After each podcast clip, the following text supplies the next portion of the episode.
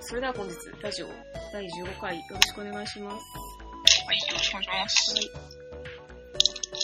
まあ、ティラさんですかだよね。それしかない、本当に。近況まあ、報ティラ告さんはで、すでしょうう。ん、近況報告は、テラスハウスが面白いしかないよね、マジで。まあ、ティラさん面白いってずっと私は言ってるから。うん。僕はずっとしテラスハウスの主張を避け続けてたけど、なんか5月から始まっ、5月からじゃないか。放送始まったの7 7月から始まった、そのテラスハウス東京2020は見てます。で、なんか意味わからんくらいハマってる。バカハマりしてますということですね。意外に面白い。なんか、本当想像とは違った感じで面白い。マジか。いや、なんか、普通にもっとなんか、軽井沢編の、うん。なんか、ショーンと翼が卒業した後ぐらいの、なんか、ウィンドから始まると思ってたから。うーん、 そうなんだ。いや、本当にさ、マジでさ、すごくなんか見ててストレスが全然ないし、すごい意、外にない。うん、僕めっちゃいいと思う。うん。その噂に聞いてた感じじゃ全然ないっていうか、そうなんかそのさ、本当にハマってるから今。やっぱなんであんなに軽井沢編面白い面白い言われてたのになんで見なかったんだろうみたいなことを考えるじゃん。で、映画テラスハウス見るじゃん。うん。でそのなんかテラスハウスみんながさハマってた時にさそのうん自分でなんか努力しないで見れるのがアマゾンプライムにある映画テラハだけだったからさうん。じゃあ映画テラハ見るかみたいになるじゃんうん。で映画テラハ見たらあこれ見これ見たらテラハ見る気ねなくなるわって思ったまあ、映画テラハのこと全然覚えてないけど、私。うんいやだから映画テラハはすごい視聴にストレスがと伴うんだよ まあね。てか、なんか、なんだろう。理解できない世界が広がってるよそう理解できない世界が広が ってる本ね。当なにぜそうなるっていう。 だから、これ見たら、あやっぱ僕はテラスハウス好きじゃねえなと思って、視聴自体するよなと思った。でも、東京戦始まったし、まあなんか、今期見てるアニメもあんまないし、見てみっかっつって、撮ったらば、めっちゃ面白くて爆ハマりしてる。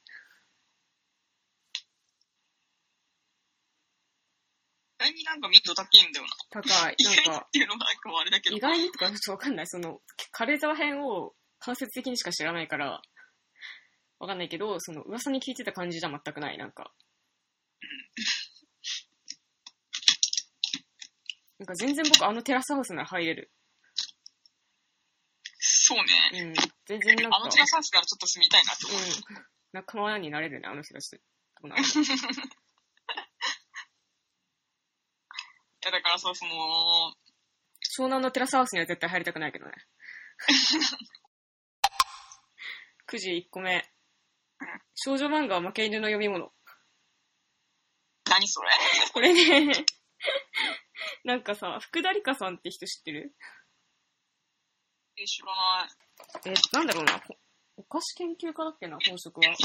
いろんなこう、お菓子、おしゃれなお菓子作って、本とか出してる人がいるんですけど、へえ。なんか、福田理香さんっていう、はい。で、なんかそのえっと、フード理論っていう言葉を聞いたことが、一回ぐらいはあるのでは。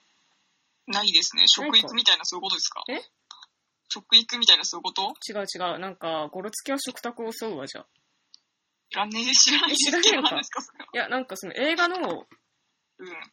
構造みたいな。なんか映画で、悪役は飯を食わないとか、うん。その、フード描写がうまい映画はヒットするとか、すごいなんはいはかいは、法則性が実はあるよねっていうのをなんかまとめたなんか見抜いたっていうかなんか、研究してるってことなんですそかね。うで提唱し始め、その人が提唱し始めたフード理論っていうのがあって、うん。その1、善人はフードを美味しそうに食べる。その2、正体不明者はフードを食べない。その3、悪人はフードを粗雑に扱うっていうのがあるんですよ。なるほど。聞いたことないまあ、聞いたことないね。そっか、なんかその、伊佐山はじめ先生とか、うん。なんかそのフード理論のそのことを知ってて、漫画書いてるの、進撃の巨人を書いてたりとか、うーん。なんかその宮崎駿アニメとフード理論とか、ラジオで話したりするよね、福田理香さんは。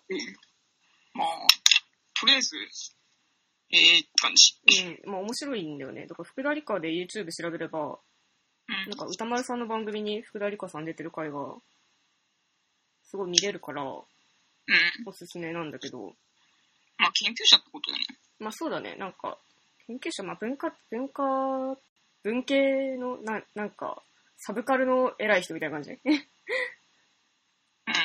この人はまあオタク女子だから、まあなんか、その歌丸さんのラジオとか、聞けばわかるけど、まあオタク女子のパイセンって感じ、福田理香さんは。うーん。でもなんかフード理論はマジで聞くと本当にすげえなと思う。マジでな納得つかない。まあ、ちょっとそれは聞かないとわからんわ。うん。まあなんかそのジブリ映画とフード理論とか、漫画漫画の、美味しん坊がどうとか、なんか、スラムダンクがどうとか、そういう話があるんだけど、まあ、面白いですからおすすめなんですけど、うん。そういう人がいらっしゃるんですけど、うん。その人の名言、少女漫画は負け入れないものなんですよって、言うんだよね。 福田理香さんが。えー、それが面白かったっちてなみ話。に、うんそれとちょっと似て、うんあれっすわ。あの、自分の人生を諦めたやつがテラスハウスにはまるっていうつぶやきがこないだったよ。何それ そんなわけなくないそうなのまあまあまあ、その話はまあいいいいや。福田さん先生の話に戻していいよ。そう。 え、意味わかるえ、なんか少女漫画負け犬の読み物うん。いや、別にわかんない けど。うん。わかんないか。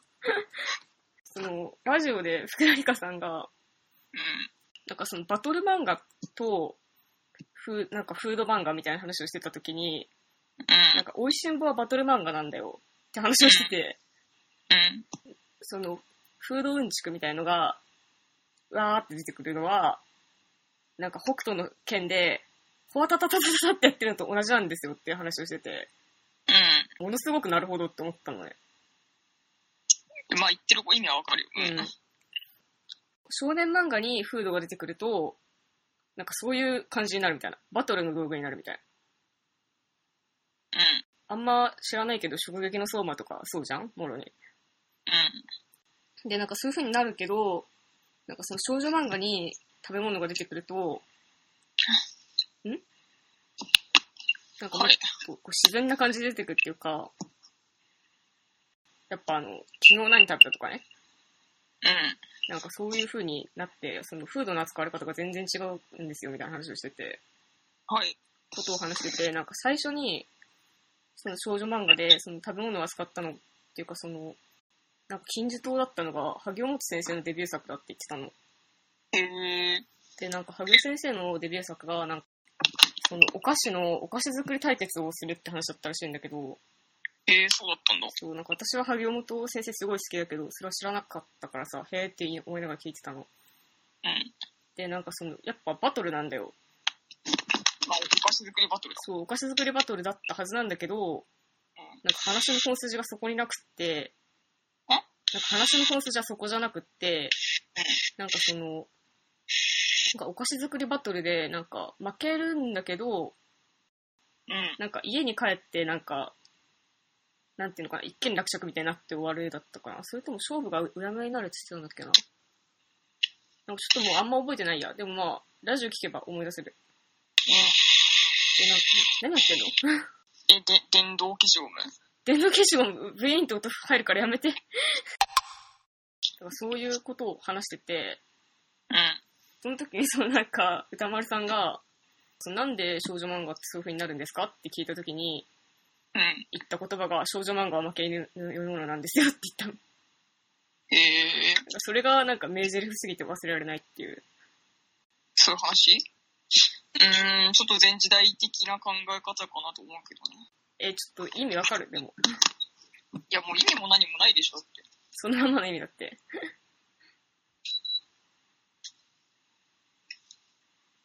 なんでも、もっとさらに深い意味があるわけ。 いや、だから、う。だから実は、みたいな、そういうんことじゃないでしょ、別に。それで終わりでしょだからそのなんかなぜ少女漫画は勝ち負けを落ちに持っていかないのかみたいな。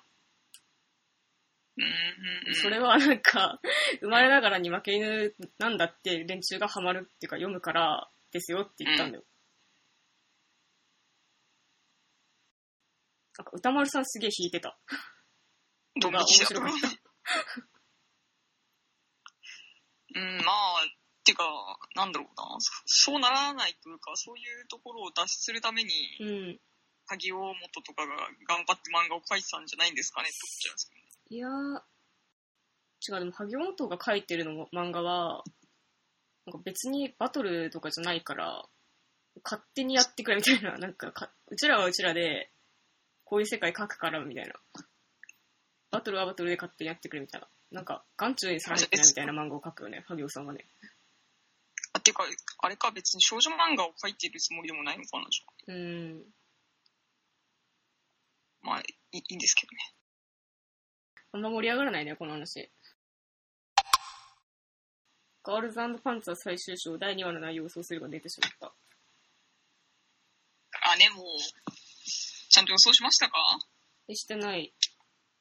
出ないのかよ。しも終わったよね。え、でも私し、やったからね、予想。あ、そうなのそういつものように書いてあるから、箇条書きで。あ、教えてよ。いや、ガルパンの説明はいらないよね。 あれ、パンの説明なんかいらないだろ。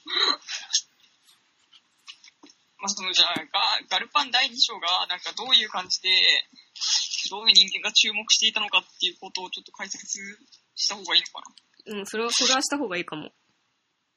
まあ、ガールズパンツァー最終章の第2話っていうのは、まあ、大ヒットアニメシリーズの最終章をなんか、全部で6回ぐらいに分けて、劇場版で、映画館で、まあ、上映するっていうね、多分完結するまで10年ぐらいかかる企画になっちゃってるんだけども、ね。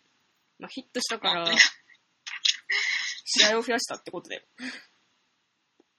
だよまねあ、。最終章の第1話で出てきた、うん。 BC 自由学園といううん、まあ、フランスをモチーフにした、まあ、学校があるんですけど、まあ、その BC 自由学園の人気が、かなり、ゆり豚どもの中でやべえことになっているという。まあ、なんか劇場版から登場した初登場校っていうか、追加キャ、追加校っていうか、が BCG 学園ですね。はい。まあ、とにかく、まあ、その BC 自由学園が、まあ、まあ、ゆり、ゆり好きなオタクの中でもう大人気ということで、うん。まあ、例に漏れず私も BC 自由学園が大好きなわけであり、うん。あなたも BC 自由学園が好きなわけであり、みたい好。なきだね。まあ、BC 自由学園はね、めあっちゃの、ベルサイユ BC はの絵描いたにしているから、うん。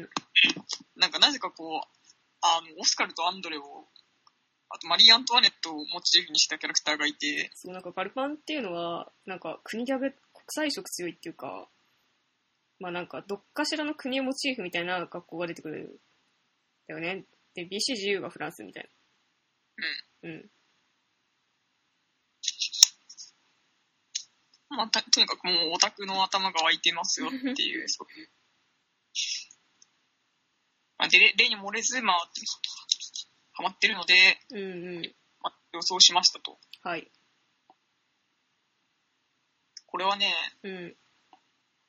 6月18日に書いた文章ですけど、箇条書きの文章ですけど、はい。まず一番上にうん。何、なんて書いてあるかというと、 はい。私はまだ安藤をした幼馴染設定を諦めてないって書いてあある。 ー。強い言葉で書いてあるわ。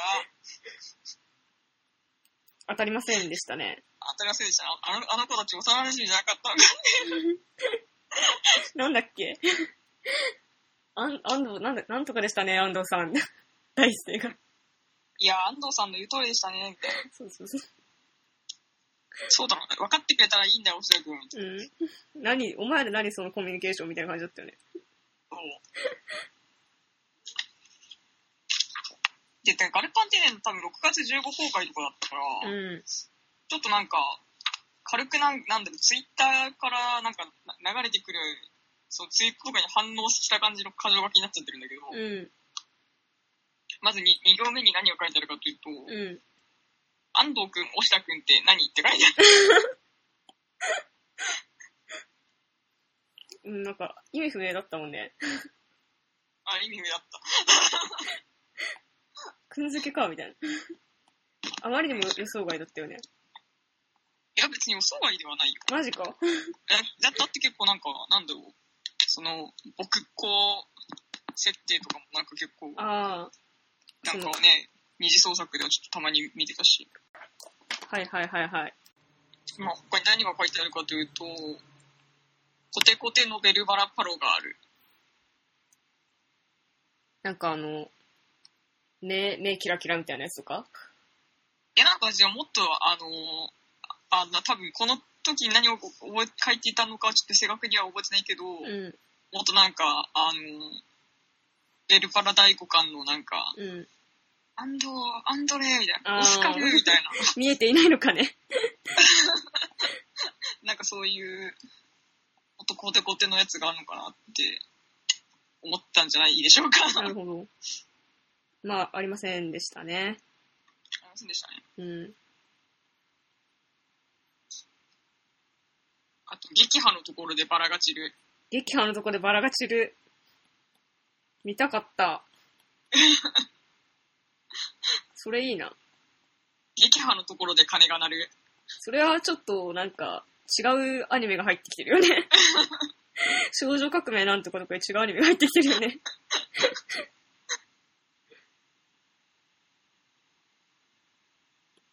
あとは同時に撃破される暗押し、同時に、同時に撃破される。あの同士だ。あー。なんだっけあれ、同時ではなかったよね。同時じゃない。た、確か、オシラが安藤をかばって、最後安藤がマリスモをかばって、追い詰められて終わる。かなもう僕なんか、あの、マリー様のすごい美しいなんか、身のこなししか覚えてない。あの超人的な身体能力。そう。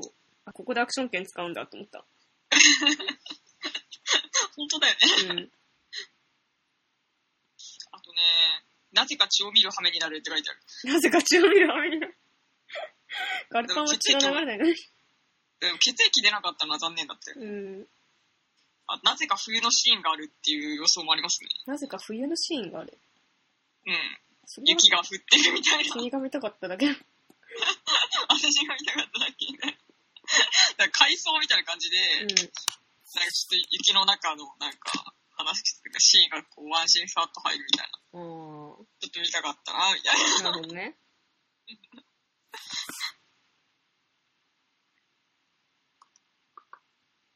あとは安藤オシダはなぜか解説役に昇格する。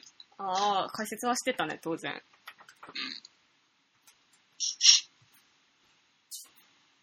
試合終了後も取っ組み合いの喧嘩を始める安藤オシダ。してたっけいや、してはいない。なんか割と小らしかった。そっか。なんか、安住先輩に、なんかちょっと、お説教みたいにされてた。お説教っていうか、なんか、ちゃんとやれば強いんだから、あなたたちは協力し合わなきゃダメよ、みたいな。はい、安住先輩、みた いな感じ。だった。あと、なんか、ななんか、その、すでにガルパンを見たオタクから、うん。なんか、のびを思い出したみたいなな謎のコメントをいただいたので、ああ、なんあかの、、映画ののびね。そうそうそうう。ん。あの、の、のにひののびね。うんまあ日本の戦争映画ね。なので、その、まあ、映画は芋の中、あ、じゃあ山の中で芋を求めるところから始まる。のびのオープニングがそうなの。そうなるとなんか、あ、で、ちなみにあ秋山殿が芋を求めてるところから始まるって書いてあったけど。 なんか、なぜか戦車を降りてる尺がめちゃくちゃ長い放送になってるんじゃないかなって思ってましたね。ななるほど。まあ、こんなとこですかね。で実際、のび感はあったのいや、別にアマゾンでなんかちょっとドンパチありましたぐらいじゃん。だってさ、もうあとやっぱり対立はフェイクじゃないと思ってたよあね。あ。普通にだって内部生と外部生は仲が悪いけど、うん。まあちょっと戦車道のチームはちょっとか手を取り合っていこうぜみたいな。そんぐらいでしょ、先生。そうか。うん。ちょっと安藤氏だ、幼馴染設定じゃなかったか、すげえショックだよね。まあなんかそんくらいやってもよかったよね、あの人気な らね。そしたらもっとなんか、すごい火くべられたみたいになったのにね、オタクたちが。えでも、あれでもいや、あれでもっていうか、うん。一応あれですよ、安藤氏だ、あの、あの、暗号商事さんたちは、うん。すごい喜んでるっていうか、うん。もうなんか公式くんのせいでなんか、大変っつうからね。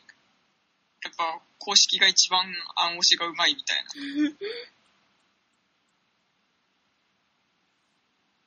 なんかそういう感じだけどね。まあそうそうよなとは思うけど。まあ、公式です から。ね。でもさ、でも、まあそうなんだけどさ、まあ、はっきり言って別にさ、まあ毎回そうだけどさ、うん。何にも語ってなくなくないみた何いな。も語ってないよね。てかまあ、別にいいけどね、面白ければ。 そうそうそう。だから別にさ、求めてはいないうし、ん。なんか、こっちでやるから、そんなやんなくていいよっていうところではあるんだけど、うん。うんまあでもみんな喜んでますよ。いうん。やでもやっぱさ、公式もさ、なんかそこまでさ、二次創作があって盛り上がっちゃったらさ、なんかどこまでやっていいかわかんないっていうのもさ、実際あると思うんだよね。あると思うし、やっぱタイムラグがあるから、毎毎年、超大変だと思そうだね。う。うん。だからもうなんか、あれをなんか変にコントロールしようとするのは無理だよね。無理だと思う。うん。だからもうやっぱ、戦車の面白さに全振りして、これからも頑張ってほしいって感じ。そうだね。なんかむしろね、同人誌が本編みたいな。うん。もういい、君たちは別にいいよ、戦争だけやってるからって感じ。そう俺たちが言っとくからね。 そうそうそう、任せなって感じ。俺が信じる暗号しが暗号しだみたいな。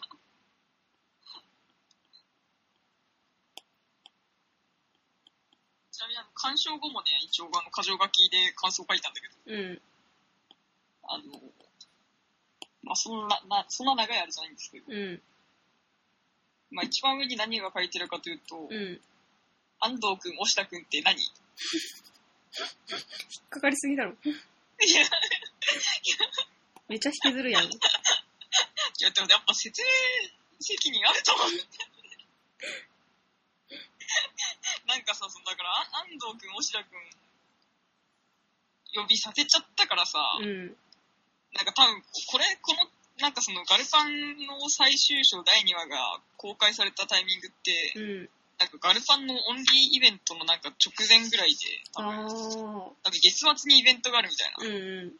それに向けてなんか本を書いてた奴らが全員撃沈してるっていうさ、シュレディンガーの故障。シュレディンガーの故障だもんね。 そうそう、吹き出しの中の、あの、呼びか、呼び名を全部こう、あの、訂正しなきゃいけ ないからっていう。大変だな。そんな感じで、阿ビ共感って感じで、かまあ見れましたね。あと、マリー様の身体能力高すぎ問題。 うん。マジなんか、子猫のようになんか、 まあアクション券ここで使うんだって言言ったけど、本当 に。宙返りとかしましたからね。ね。でその 私なんかあのさ、なんかあの、千畑のさ、小さい子もなんか、めっちゃ動いてたよね。あ、福田。うん。そうだね。てか、みんなジャンプ力が異常っていう感想も書いてある んだけど。だからまあ、ここぞとばかり電車の上からさ、うん。電車の上からこうピョンって飛び出してさ、パーって立つ子たちもいるじゃん。うん。なんかイイルカのジャンプみたいな感じで、ポンってってこうう、ポンってこう、出てくるみたいな。なんかちょっとあれも謎だよね。まあやっぱあの派手、なんか花を添えたっていう か、ことでいいと思うけど。 うん、まあ、とってもいいよね。うんあああいうのがやっぱ演出力っていう子だと思うけどね。うん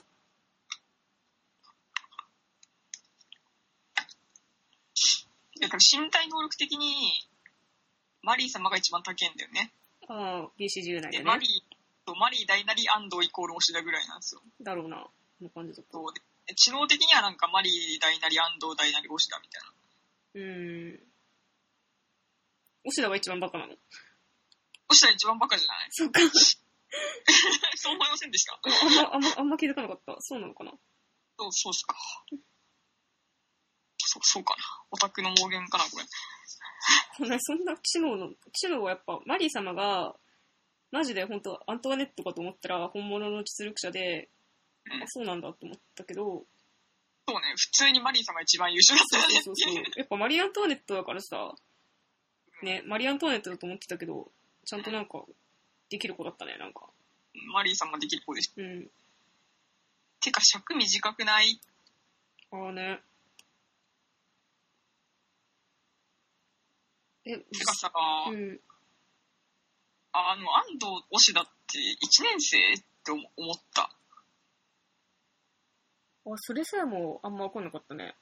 それさえもわかんない。1年生か2年生か、まあ3年じゃなさそうって感じだよ。うん。いや、安藤推しだ1年生説あるよね、これって思ってるんだけどね、私確は。かに。私なんか、マリー様と安藤とシド同学年なのかどうかもよくわかんなくなわかんないけど、もしかしたらマリー様の方が年上かもしれないな、とちょっと思い。ったけうどんね。。かもね。それかわかんないけど、マリー様が年下だけど、なんか圧倒的カリスマ力によって、あ、あそこの地位に収まってるみたいな。あ、明石誠十郎的なやつね。 うん。まあなんか、ちょっとその辺はもう、なんていうのかな。公式くんからなんか剛速球でこう、ね、直球ストレートを飛んできてるから、こう、僕たちがこう、腕がちぎれるようになるまでこう、バッティングをしないといけないんでしょ。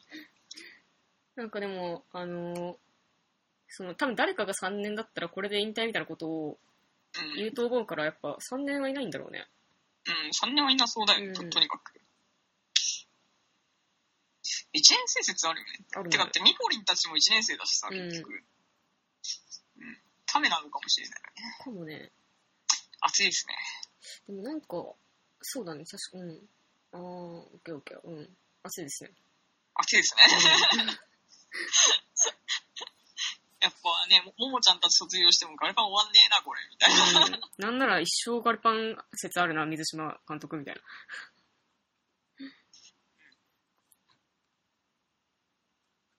あと、やっぱマリー様に叱られるオシラっていうね、うん。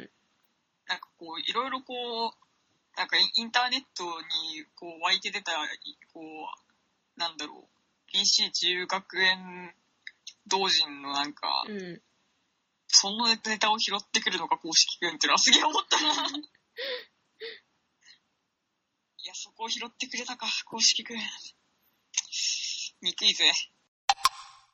えーじゃあ、まあちょっと BC のことを、まあこの辺で。てか、BC のさ、尺短くない短いというかなんか、多分20分もやってない。うん。もうちょっとなんか、BC、全部 BC でもよかったよね。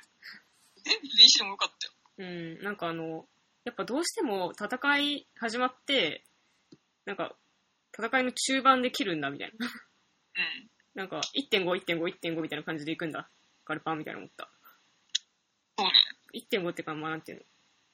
0.5から1.5。1.5から2.5みたいなさ。 そういうハンガーで統一するんだと思ったかな。そうなんですね。うんまあでも、えエリカが立派にやっててうれ嬉しかったな。前なんかい、あれ、最初のやつ見終わった後もなんか、うん。黒森峰の話しかしないオタクになってたじゃん。ああ、そうそうね。最初に、あの一緒に見たんだもんね。その最終話第一そうそうそう。第一第一章章。はうん。一緒確にか見てなんかやっぱ、え、でも、ちょっと、すごく胸熱ですよ。だって、いや、ちょっと、いや、ほんと、涙しなくなれないみたいな。泣くならもう次のくじ行くよ、じゃあ。いや、泣かないけど、それ別に。 いや、エリカ立派にやってんなーっつっじて。ゃあもう次のくじ行きますからね。いや、なんか、え、錦のイケメン問題とか話さなくていいっすかな、何誰に錦のよっていう、あの、錦の千葉丹の一番え偉い人、ー千葉丹隊長。あの、なんかお好み焼き屋のやりとり。お好み焼き食ってたっけ、昨お日好。み焼き屋だと思うよ。てか、もん じゃもんじゃを食べてた、あの、あ、バレー鉄部板と、そうそうそうそあ、そっか、キネオと福田がバレー部と食ってたんだっけう。うん、そう。いや、絹だけだと思うよ、その。キネオだけか。一人だけ、一人だけ、なんか、バレー部と一緒にご飯、飲んじゃ焼いてたよ。コアラの森高校との戦略が見えたみたいそう、なんかあの、でもあのやりとりとか本当にさ、うん受けたわ。え、ゆっくり突撃になりますみたいな。 ああ、まあそうなんか、突撃でいろんなパターンができたんだねみたいなのは、いいんだけど、あの、もんじゃ焼いてるのがさ、なんかやっぱ本当にガルパンって変だよね。なんか、だってやっぱ女子高生、映ってるのは女子高生だけどさ、うん。なんかやっぱセリフが女子高生じゃないもんね、みたいな。なんか、女子高生じゃないよ。本当にオオタクくんたちなんだよなと思って、本当に面白かった、あのシーン。いや、そうだよ。しかも80年代ぐらいのオタクそだよ。う。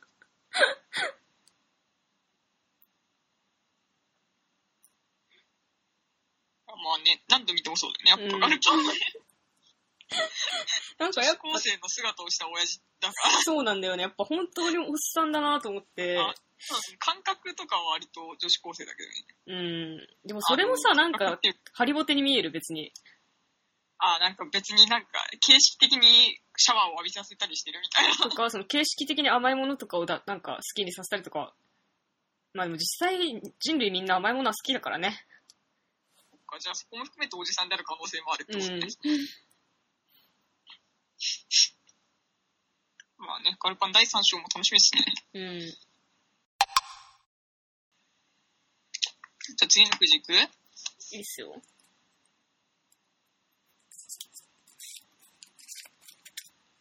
子供の頃に車の中で聴いていた歌。おー。君の歌ね、そのために生まれてきたさ。ゴスペラーズ。あ、そうそうそう。でもこれあれだ。ライオンハート だ。違うやスマップや。でもこのゴスペラーズアレンジを聴いてたよね。そっか。うん。これだよ、あの、愛してるって最近だよ、ゴスペラーズは。車の中で聴いてた歌といえばやっぱりゴスペラーズみたいな。そう。まあそうだよね。うんいや私も多分ゴスペラーズはまあ思い出すな。だよね。小田和正とうん。井上陽水、あと山崎正義とか。マジで覚えてない。え、覚えてないのうんゴスペラーズの思い出しかない。マジか。あとザ・ピース。モームスうん。ああ、いやでもなんかモームスとかはさ、あれじゃん。その、親の趣味じゃないじゃん。うん、俺の趣味じゃない。多分普通に海行くときに、あの、なんか、な長時間、長時間車内だからっつって、なんか、棚にあったモームスを適当に借りただけだと思そうそうそう。ちょっと適当に、う。うん。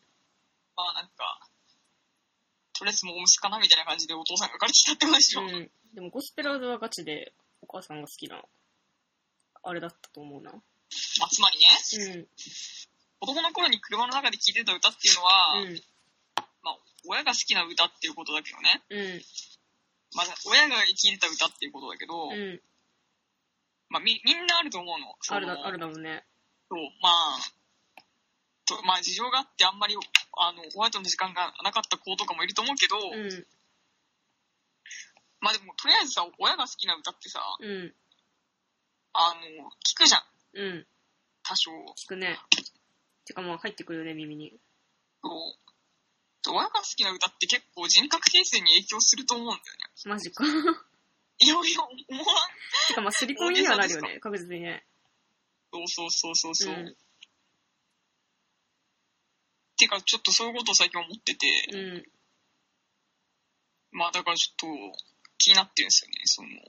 小田和正がいや、小田和正も気になってて、最近小田和正もよよく聞いてたけど、うんあ、まあそれ自分の、こう、ふ自分で徹底照らし合わせて考えるのが一番手っ取り早いんだけうど、んまあいろんな人の思い出の歌が気になるな、みたいな、うーんまあ、とかいろいろ思ったりはするんだけど。なんか面白い知見あったそれ であ、特にはないんだけど、んあの、やっぱりなんか、あれですね、こう、なんで小田和正ってこんなに、結構世界系なんだなと思って。そうなんだいや、だってなんか、うんな、なんだろうな、ちょっといいのないかな。でも確かに君と僕とぐらいしかいない世界っていうかさ、君僕世界ぐらいのスケールで歌が展開してくるね。そうなんですよ。うん。なんか本当君僕、社会みたいな。あ、うんそっか社会っていう言葉がよく出てきて、小田和正の歌って、うなんか社会は変わらないけど、ん。うん。なんか君と僕はしっかりやっていこうみたいな感じの歌なんだよ。へー。だから本当、なんていうのかな、あの、もう戦後資本主義のうん核家族みたういな、ーん。いや、めっちゃイメージつくな。そうまあ、未来のまあ未来こののオープ女ニン性グもと、。うん。あの、子供のために頑張って働こうみたいな、うん。そういう世界観なんだよね、小田和正って。なるほどね。でね、なんかちょっとそれがね、うん。結構い意外、意外っていうかやっぱ、まあね、あ、そうだったんだ、みたいな。気づきは最近あったけどね。そういうことだったのかと。そう。ちょっと、小田和正の歌詞、え歌詞ないちょっと待って君のために翼になる君を守るめっちゃ世界系だね。 うん、そうなんですよ。続けるいやなんかまあ本当だでもさまああの日あの時とかはまあ有名じゃん。うん。結構なんかあんまり有名じゃないやつとかも、うん。おう、みたいなへー。感じでしたね。ありがとう、いつも、いつも、二人の友達あ、めっちゃ、めっちゃ聞いた、それ。を君になんだっけまあ、小田和正は。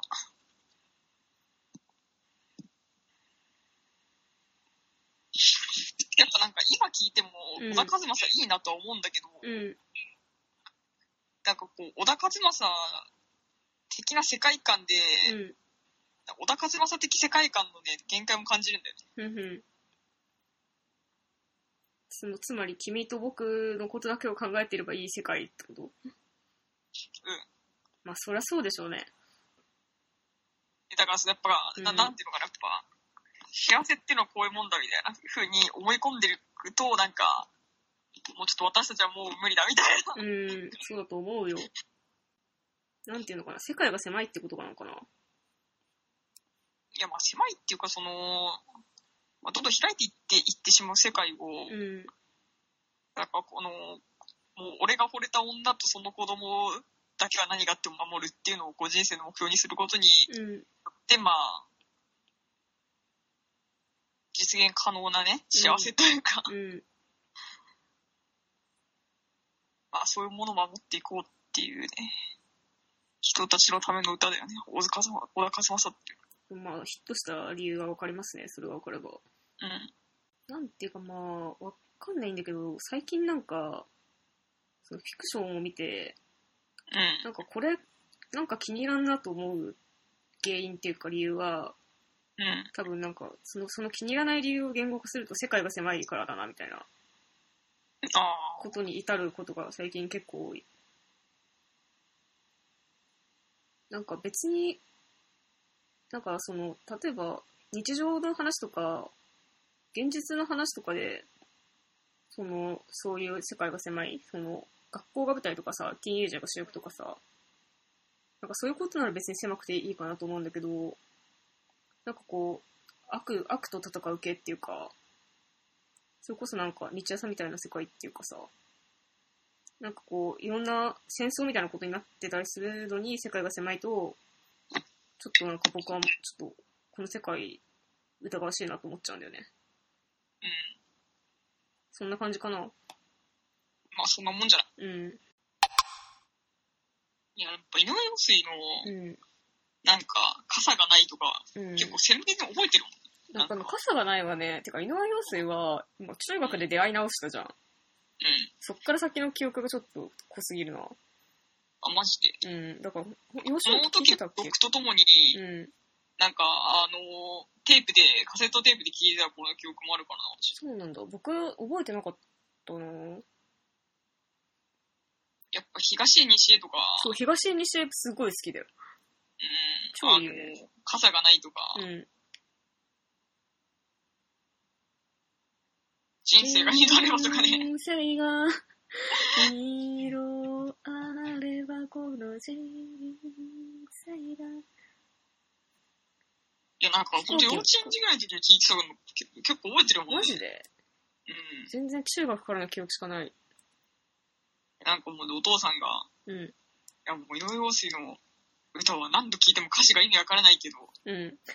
の声がいいんだよなって言ってたことをすごマいジで 覚えてない。よく覚えてんね。その通りだよな、本当に。うん、でもわかる。井上陽水本当にいいよね。うん。白いパンダ踊るでも全部並べてって意味わかんないもんね。うんパンダってまず白じゃないじゃん、みたいな。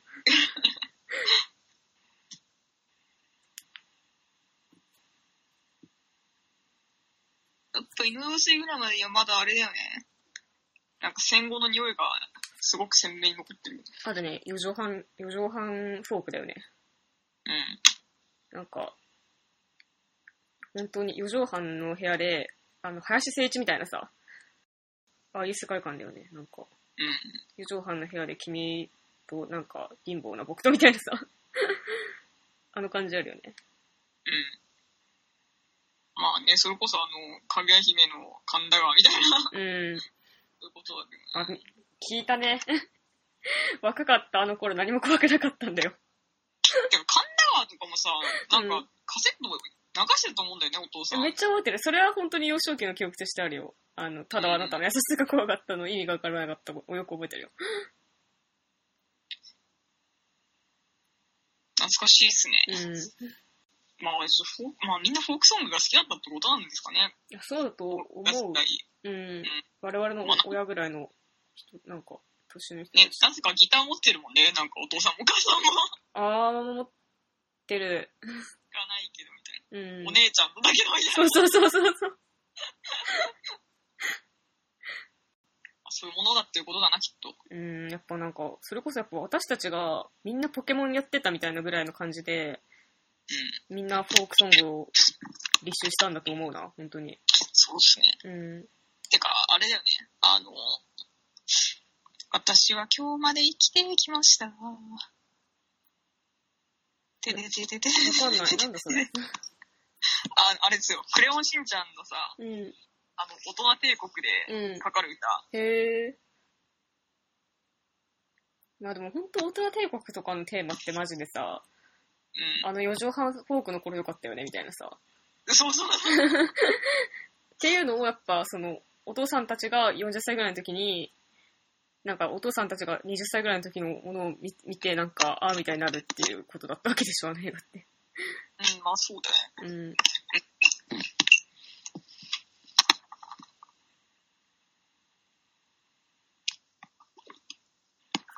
まあだからそう、うちらがそのちょうどなんか、6歳とか7歳とかの時に大人帝国だったと思うんだけうん。ど。まあで、その時になんか、のなんか、私たちのお父さん世代とかはなんか、野原し広しドンピシャみたいな、そうそうそうそそういうことだよね。う。うん。まあすごいよね。うん。まあでもその時の、でもさ、家族の形ってすごい形変わってるけどさ、うなんか、野原一家はいまだに年を取らないでん。ね。やってるわけだからね。そうなんだよね。お父さん、お母さん、そう思う妹とっていうね。うん。どうで、どういうことなのって思うけど。うん。まあでも、まあ、クレヨンしんちゃんって面白いね、ほんと。ね。みたいな話にどんどんなってっちゃうんだけど。そうなんだよね。なんかさ、でもサザエさんを見るとさ、サザエさんまで行くとさ、もう時代劇だなって感じがするじゃん。そうね。なんかやっぱ、家にさ、おじいちゃんおばあちゃん、お姉さん夫婦、お姉さん夫婦の息子みたいな。カツうんオで、なんか、カツオワカメみたいなのってさ、うちらだって本当幼稚園の頃さ、あの家の家系図理解できなかったじゃん。なんか説明でしきてなもかうまらったで。え、ね。このな、波平がカツオのお父さんなのみたいな。サザエさんじゃないのみた いな。なんか、えみたいな感じだったじゃん。あれってやっぱもう肌感覚が違うからだと思うんだよね。まあね小学校上がっても理解できないぐらいだそうね、多分。そうそう。でもそ多分の手、の家系図って。そうそうそう。でも多分お父さんとかの子供の頃だと、ああいう家って多分いっぱいあるじゃん。うん。なんか同じ家にいろんな、その、年の人が、いろんなつながりの年の人が住んでるみたいなさ。うん。でもうちらはもう結構あれじゃなかったじゃん。で、ちびまる子さんだともうわかるみたいな。うん。なんか、自分、お姉ちゃん、お母さん、お父さん、おじいちゃん、おばあちゃんみたいなさ。うん。はまあ、わかる、ギリわかるみたいな。多分その次がクレヨンしんちゃんだよね。そうなんだよね。うん。もうクレヨンしんちゃんの 3D っていうのがなんかなかなか生まれないっていう。そうだね、ないね。なんか、まあ、プリキュアとかでいいのかもしんないけど、でも毎プリキュアだって毎年変わるしそうね。変わっちゃうからね。やっぱでも全部さ、漫画原作じゃん。でもなんか漫画のことを思っても家族かいさ、書いてるそういう長寿漫画になりそうなもの一つも思い当たらないもん。エッセイ漫画とかにならないそのさ、あの世界観を書くなら、確かにそフうィだクシね。ョンじゃなくてエッセイとかにななるなる気がするな、なんか。そうだね。まあそんなところですかね。次のくじ引くうん。うん。ああ。鉄血のオルフェンズを許してはいけない気がしてきた。はあ、ネタバレなしでお願いします。い、ネタバレはしないけど、なんか、うーん、これはじゃあちょっと説明だけして終わる感じで。はい。なんか、鉄血のオルフェンズ、僕、なんか、お子様ランチみたいなアニメなんなかったかなみたいな話してた時に、オ ルオルフェンズかもなみたいなこと言し言ったじゃん。うん、どうしたね。で、なんか、オルフェンズやっぱすごいなんか、お子様ランチだったんだけど、なんか、うん。一期の前半とか本当にお子様ランチだったの。まあガンダムではよくあるゲームは。そうなんだ一よね期。の、なんか一番楽しい。そうなんだよね。一期の20話から先は地獄みたいな。そう、なんかやっぱ人いっぱい死ぬし、戦争は続くしみたいな、やっぱ。で、なんか、だからやっぱ2期もやっぱ1期の楽しさを超えることはなかったんだけど、なんか一番最初ののがすごい面白かったから許してしまってるだけなのではっていうふうに思うんだよね。その、あんま僕、なんか2期をちゃんと追ってなくて、なんか最後1期にしたから取りためて。はいはいだからそのタイムリーな反応とかあんまり知らないんだよね、オルフェンズ。はい。うーん。でもまあ、あんま知らないんだけど、なんか、その一期の最初の面白さが、なんか続いてただけ感はやっぱあるのね。そっか。で、それはまあそうなんだけど、なんかわかんない。ガンダムって、なんか最終的に戦争は人が死ぬからいけないっていう ことがわかれば、あとはもうなんかそういうものなのかなみたいに思ったの。鉄血のフェンズを見終わった時に。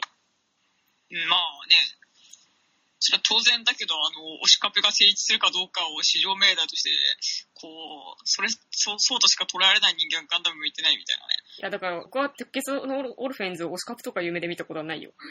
でも私はちょっとガンダムを推しカプと梅でしか見てなかったから、まあ、 もう、まあ、いいんですけど。 まあ、その話はいいよ。まあでもその、私は鉄血オルフェンズマジでなんか、普通に純粋に楽しんでたけど、不女子は愛を封印してた、なんか、いやまあ、いや、三日月とオルがすごい良かったけど、あれはそういうのじゃないじゃんみたいな感じで見てたけど、 ガエリオとさ、なんあいつ、なんだっけ、名前出てこない。ガエリオとあの、あいつ、金髪の、桜井高弘。わかんねえ。そうだよね。まあよかったけど、ま、まあいいやみたいな。それはまあいいやみたいな。まあでもやっぱその、ガンダムってやっぱ戦争やっちゃいけないなっていうことが、ことなんだなっていう結論で、OK って思ってスルーしちゃったけど、本当は許してはいけない気がするっていうだけの話よ、これは。はい。お前がやっぱ見てないから、 これ以上の話はしません。あすいません。あの、ガンダムを見てる人には、鉄血のオルフェンズを感想して思うことがある人には伝わります。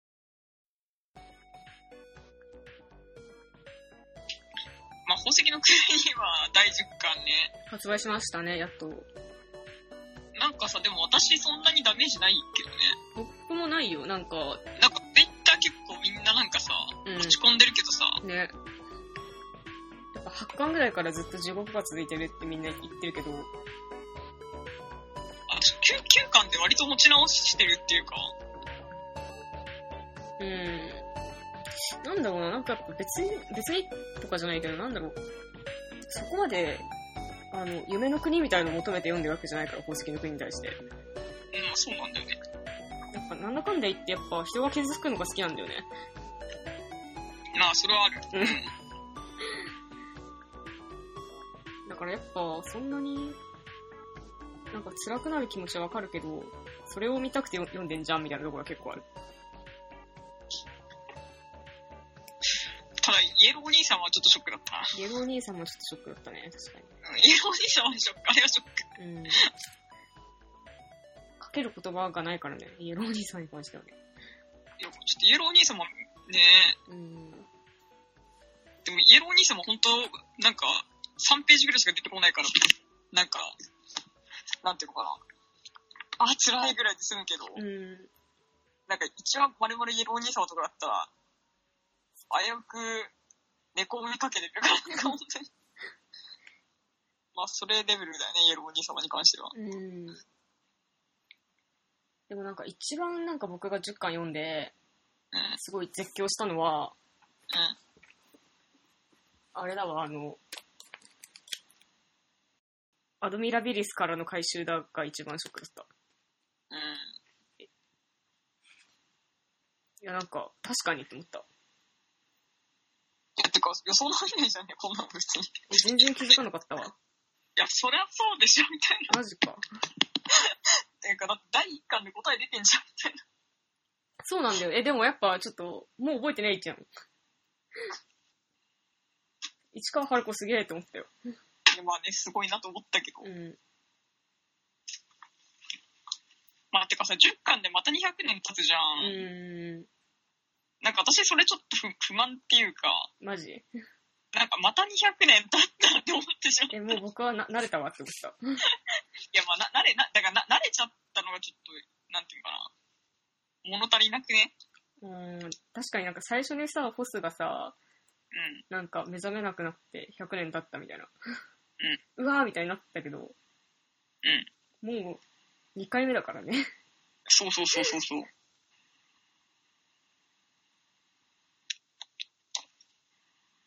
まあ、でもあと2巻ぐらいで終わりそうだよね、宝石の国も。うん。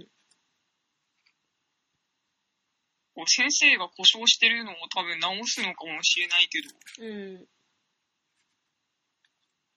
何かが挟まってるんでしょ、先生って。ね、なんか、そんなようなことちらっと言ってたよね。そう。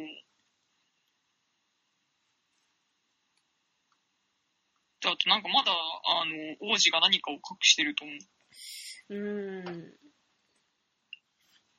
まあだからその宝石の国第10巻の145ページで、うん。あの、その王子が重要なことを伝えるって言ってる、この重要なことっていうのが一体何なのか、私はちょっとまだよくわかってないんだけど、みたいな。てか、私はやっぱり信じなかった。そうなんだよなぁ。その、なんていうのか、あんまりこういうこと言いたくないけど、うん、そんなにこだわりもないんだけど、うん。やっぱり自分はフォスシンこそが王道と思ってるからさ。まあね。 そうなんだよね。やっぱ新社が意外とずっと影薄いまま来てしまってるから、もそう。っとなんか、やっぱ最後にめちゃくちゃ活躍してくれるはずだろうってみんな思ってるでしょ、新社。うん。まあ、月に行くまでは結構存在感あってほしいし。うん。いやでもあったけど、やっぱなんていうのかな、あの、長老ポジションっていうかなんていうのなんかうん、アドバイス、フォスが困るとアドバイスしてくれるみたいな。ポジションだった、そういう役割だったっていうかさ。だからやっぱまあ最後にやっぱまたホスを助けてくれるのは新種じゃないのかなって思うけどね。うん。まあ、新者だと思う。うん。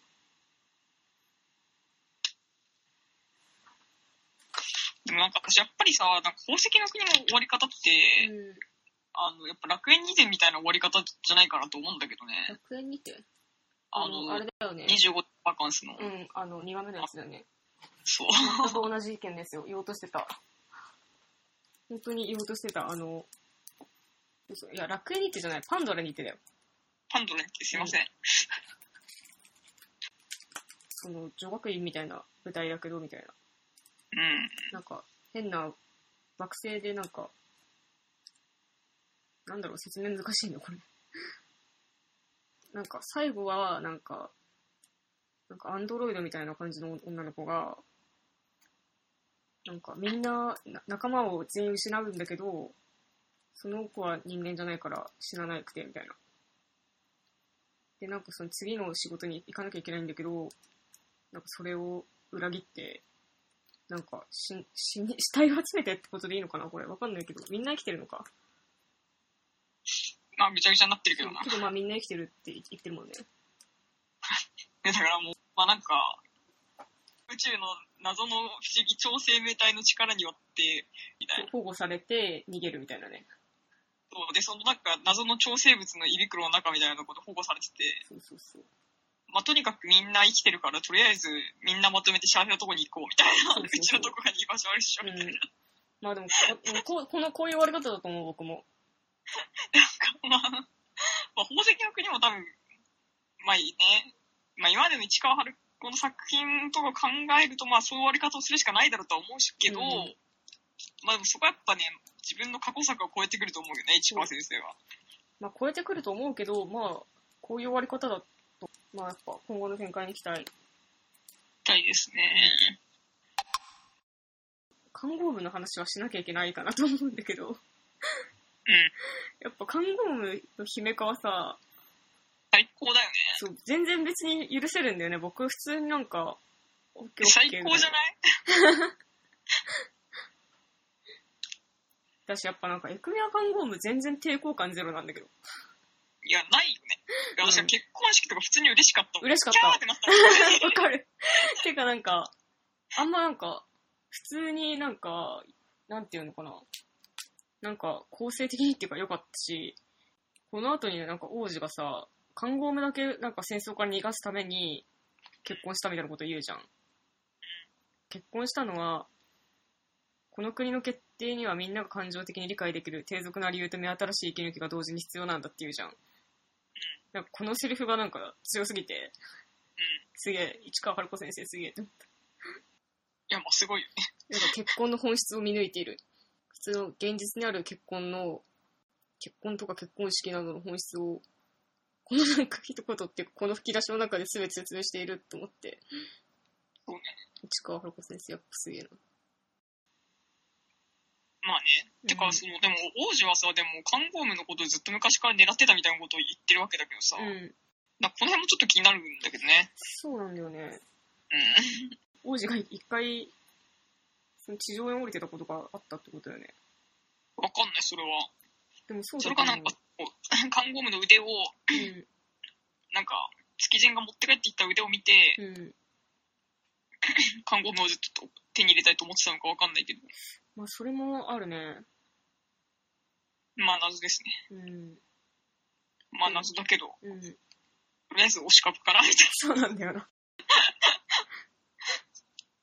全然ありなんですが。な。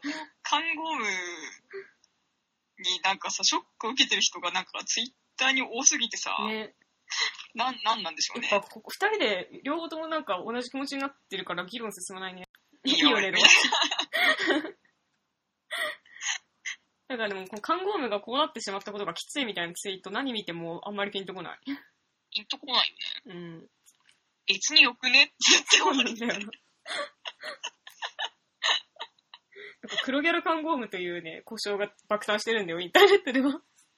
それは違うよ。そう、ちょっともうでも何がギャルで何がギャルじゃないのかってもはやもうわかんない感じになっちゃってるから。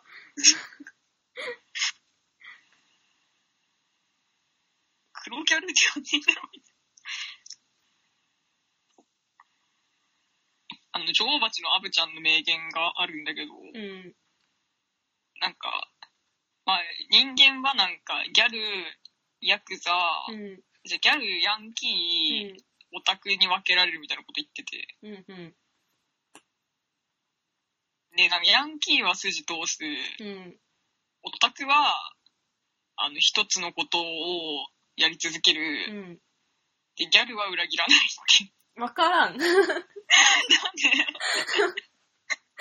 まあなんか、あアブちゃんがそんな、そんなこと言ってて。うん。だからなんかその、ギャルと、本物のギャルと本物のオタクとかはうん。仲良くなれるみたいな。まあちょっとそれはちょっと自分でちょっと調べて聞いてください。アブちゃんの名言を。わかった。まあ、ギャル裏切らないで言ったら、その理論でいくと看護もある意味裏切ってる。えし、しまったんじゃないわかんないけど、そうもうちょっと観光の話した方がいい。いいや、だからまあ、看護がその、やでも私200年後のアミシスト好きだな。ああ、いいよね。なんか、もうダイヤが一番残酷な気がするけどね。本当にね。こうなんかダイヤの一層兄さんも月金することはできないか、ちょっと面白かった よね。おま、おまみたいな。アメリストとかはいいいいんじゃんって感じなんだけど、うん。ダイヤはちょっとお前って感じ。うん。ダイヤって何やってんだろうね、こう月で。俺本当にね、ちょっと全然わかんないんだよね、ダイヤだけ。どうせモデルとかやってんだろう、私も本。当にそうなんだよな。まあね、今後の展開は楽しみですってことで、では。うん続きは次回の収録ではい、お疲れ様です。お疲れ様です。